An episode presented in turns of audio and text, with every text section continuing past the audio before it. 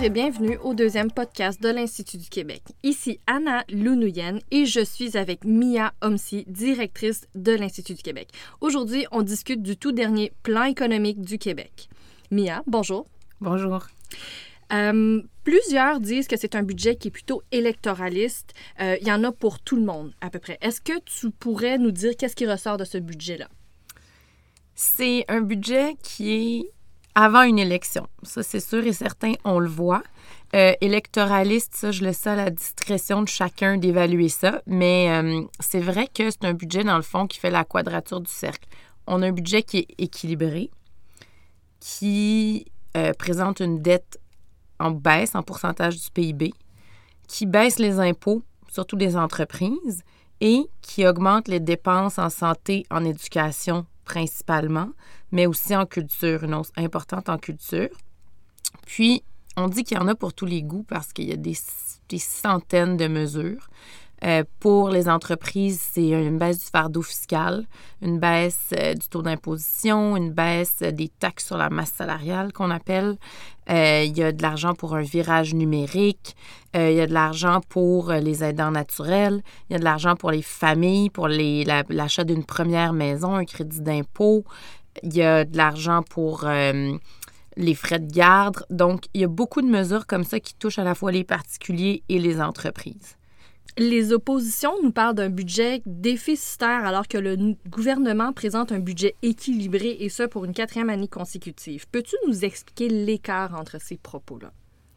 En fait, le budget est équilibré au sens de la loi sur l'équilibre budgétaire. Ça veut dire une fois que le gouvernement a fait des versements au Fonds des générations, donc un fonds qui a été créé euh, en 2006 pour mettre de l'argent pour euh, faire réduire le poids de la dette finalement, donc est dédié à rembourser la dette.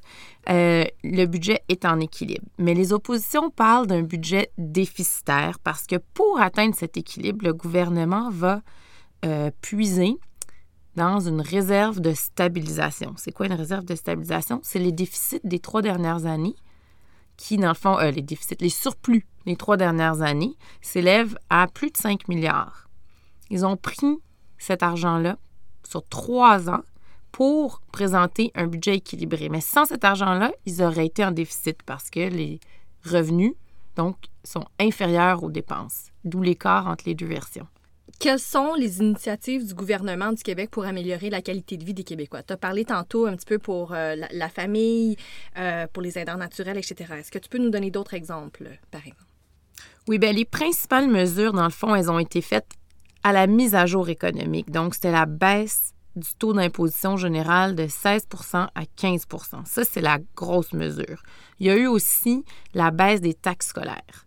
Donc, ils ont réduit les taxes scolaires qui étaient plus élevées pour qu'elles soient plus égales à travers les différentes commissions scolaires. Ça, c'est ces deux mesures-là sont les mesures qui vont avoir le plus gros impact sur le fardeau fiscal euh, des familles puis des, des, citoyens. Dans le fond, ça, ça coûte, ces deux mesures-là ensemble, c'est 1,7 milliard de dollars à chaque année pour le gouvernement. C'est majeur.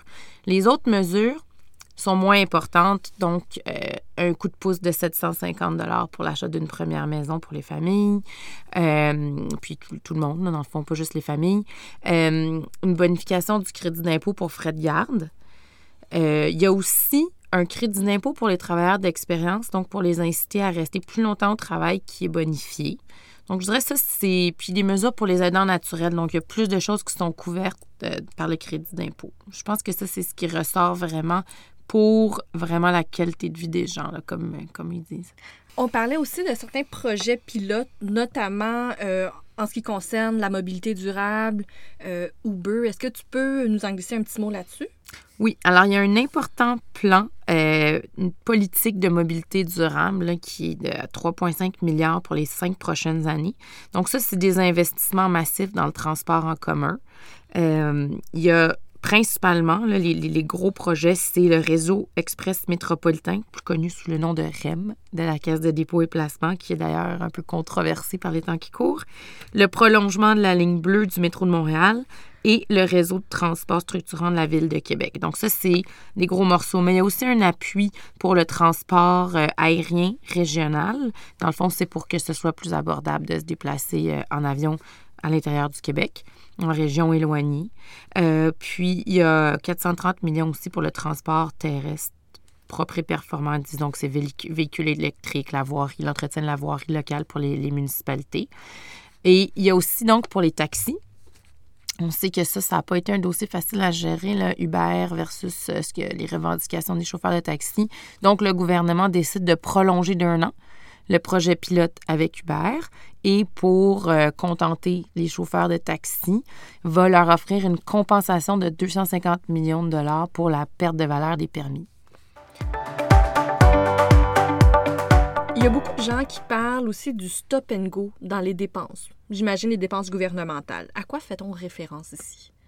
Le stop and go, ça veut dire, c'est un terme qui a été avancé par euh, Pierre Fortin, Jean-Pierre Aubry et autres, et qui est repris souvent par les oppositions, puis des fois par les, groupes, les, syndicats aussi, pour faire référence un peu à l'austérité. Donc, c'est-à-dire, on baisse le niveau, la croissance des dépenses, parce qu'elle demeure en croissance, mais à un niveau beaucoup plus faible. Donc, c'est-à-dire, on a connu une croissance autour de 1 ou 2% ce qui est inférieur parfois à l'inflation et au coût du système. Et après, on réaccélère, on, est maintenant à 6% pour 2018-19. Donc, c'est quand même un changement de rythme de croissance de dépenses qui est assez impressionnant. Donc, c'est ça le stop and go.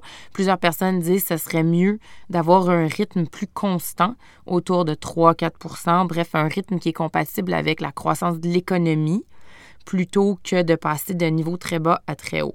C'est effectivement mieux d'avoir un cadre financier plus stable sur 4-5 ans qu'on connaît à l'avance et qui aide euh, les réseaux, les ministères, les organismes à gérer leur personnel, euh, les services, etc. Surtout santé, éducation, c'est important. Mais euh, on ne peut pas toujours savoir comment la croissance économique va être. Donc, il faut aussi comprendre qu'il y a une partie d'incertitude puis d'incontrôlable dans la planification budgétaire. Le Québec s'était fixé des cibles objectifs de réduction de la dette. Tu en as parlé un petit peu. On parle, par exemple, de 45% du PIB concernant la dette brute et de 17% du PIB pour la, dette des déficits cumulés.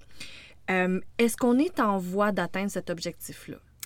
Effectivement, le, Québec, c'était le gouvernement du Québec s'était fixé l'atteinte pour la dette brute à 45% et la dette des déficits cumulés à 17% du PIB d'ici 2025, donc 2025-26. Euh, ce qu'on voit dans les documents budgétaires, en fait, c'est qu'il serait peut-être même un peu en avance sur euh, l'atteinte de ces cibles. Deux raisons expliquent ça. Premièrement, la mise en place du fonds des générations. Donc, une genre de cagnotte là, où on, met les économies, puis on, on met l'argent, euh, des sommes qui sont dédiées. Et euh, avec le temps, ça augmente parce qu'on fait des revenus de placement qu'on réinvestit dans le fonds.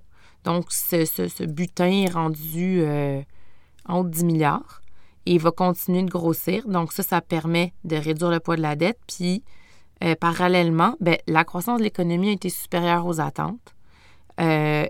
Donc ça fait que le ratio est plus facile à atteindre à ce moment-là. Certains parlent d'un niveau d'incertitude au niveau, par exemple, des guerres tarifaires qu'ils peuvent avoir concernant l'accord de libre-échange nord-américain, l'ALENA. Euh, les gens se demandent de plus en plus quand est-ce qu'on va arriver à une récession, parce que ça fait quand même un bout qu'on n'a pas eu de récession. Selon toi, est-ce que le gouvernement peut faire face à une telle récession avec le budget actuel?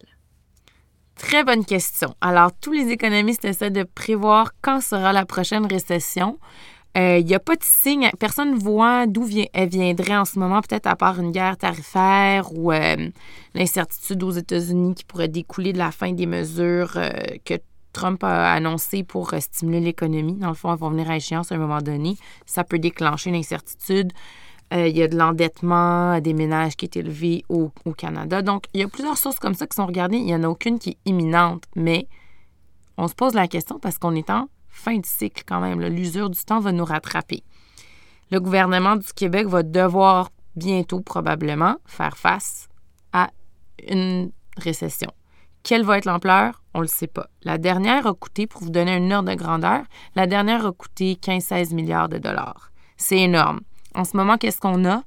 On a ben, les provisions habituelles dans le cadre financier de quelques centaines de millions euh, pour les provisions pour incertitude euh, et autres. On a une réserve de stabilisation qui s'élève à 2,4 milliards, mais qui aurait pu être de 5,4 milliards si le gouvernement ne l'avait pas utilisé pour financer des dépenses d'épicerie qu'on appelle des dépenses courantes dans son budget.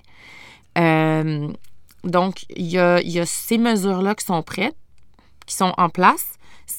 On a un endettement qui va être un peu plus faible euh, qu'il y a quelques années, alors que les autres juridictions sont souvent plus endettées qu'elles étaient à l'avance. Donc, le Québec est dans une position plus avantageuse, mais il faut faire attention parce qu'on a une population qui vieillit, donc on a moins de levier pour payer la dette. On a une politique monétaire euh, qui a été beaucoup utilisée, si on veut, donc à la dernière récession pour aider à, remettre des liquidités dans le système. On n'a pas cette marge de manœuvre cette fois-ci. Donc, il faudrait être peut-être un peu plus prudent dans nos prévisions puis dans notre cadre budgétaire la prochaine fois. L'Institut du Québec et le Conference Board du Canada avaient mentionné dans une note qui est parue tout de suite après euh, la présentation du budget par le ministre Létao qu'on devrait faire face éventuellement à un changement de cadence et à l'incertitude économique. Qu'est-ce que ça veut dire? C'est une bonne question parce que dans le fond, l'année qui vient de passer, on a connu une croissance économique exceptionnelle au Québec. 3% là, c'est c'est pas ce que les gens prévoyaient. Il n'y a aucun économiste là, qui, euh, qui, aurait pu l'anticiper. Euh, on est presque au plein emploi avec un taux de chômage qui est historiquement faible, mais c'est très ponctuel, ça c'est conjoncturel. C'est comme les astres sont alignés, ça va bien en ce moment, ça nous permet d'avoir euh, des revenus plus intéressants. On a eu plus d'argent dans la péréquation puisque l'économie canadienne a surperformé. les services de la dette, on a payé moins qu'on pensait. Donc, il y a un contexte qui fait en sorte qu'on avait plus d'argent qu'habituellement cette année. Mais ce ne sera pas le cas à moyen long terme parce que la population vieillit. Donc, ça fait en sorte, par la force des choses, que notre croissance économique va être plus faible. Il y a moins de travailleurs potentiels. Ça limite la croissance, ça limite les revenus. On ne pourra pas dépenser dans les prochaines années comme on a dépensé là. On va être autour d'un niveau de dépenses plus, modéré, autour de 3-4% à peu près. Donc, il faut s'ajuster à ça. Puis l'incertitude, on en a parlé tantôt. Euh, ben, je veux dire, au niveau international, on ne peut pas dire qu'au niveau commercial, c'est la stabilité qu'on voit autour de nous. Puis l'usure du temps fait qu'il va y avoir une récession éventuellement. Donc, il faut, faut anticiper tout ça dans notre cadre financier. Merci beaucoup, Mia Omsi, directrice de l'Institut du Québec. Je vous invite à aller lire la note de l'Institut du Québec. Le gouvernement québécois ouvre les vannes grâce à une bonne performance économique et à la réserve de stabilisation sur le www.institutduquebec en un mot.ca. Merci et à la prochaine.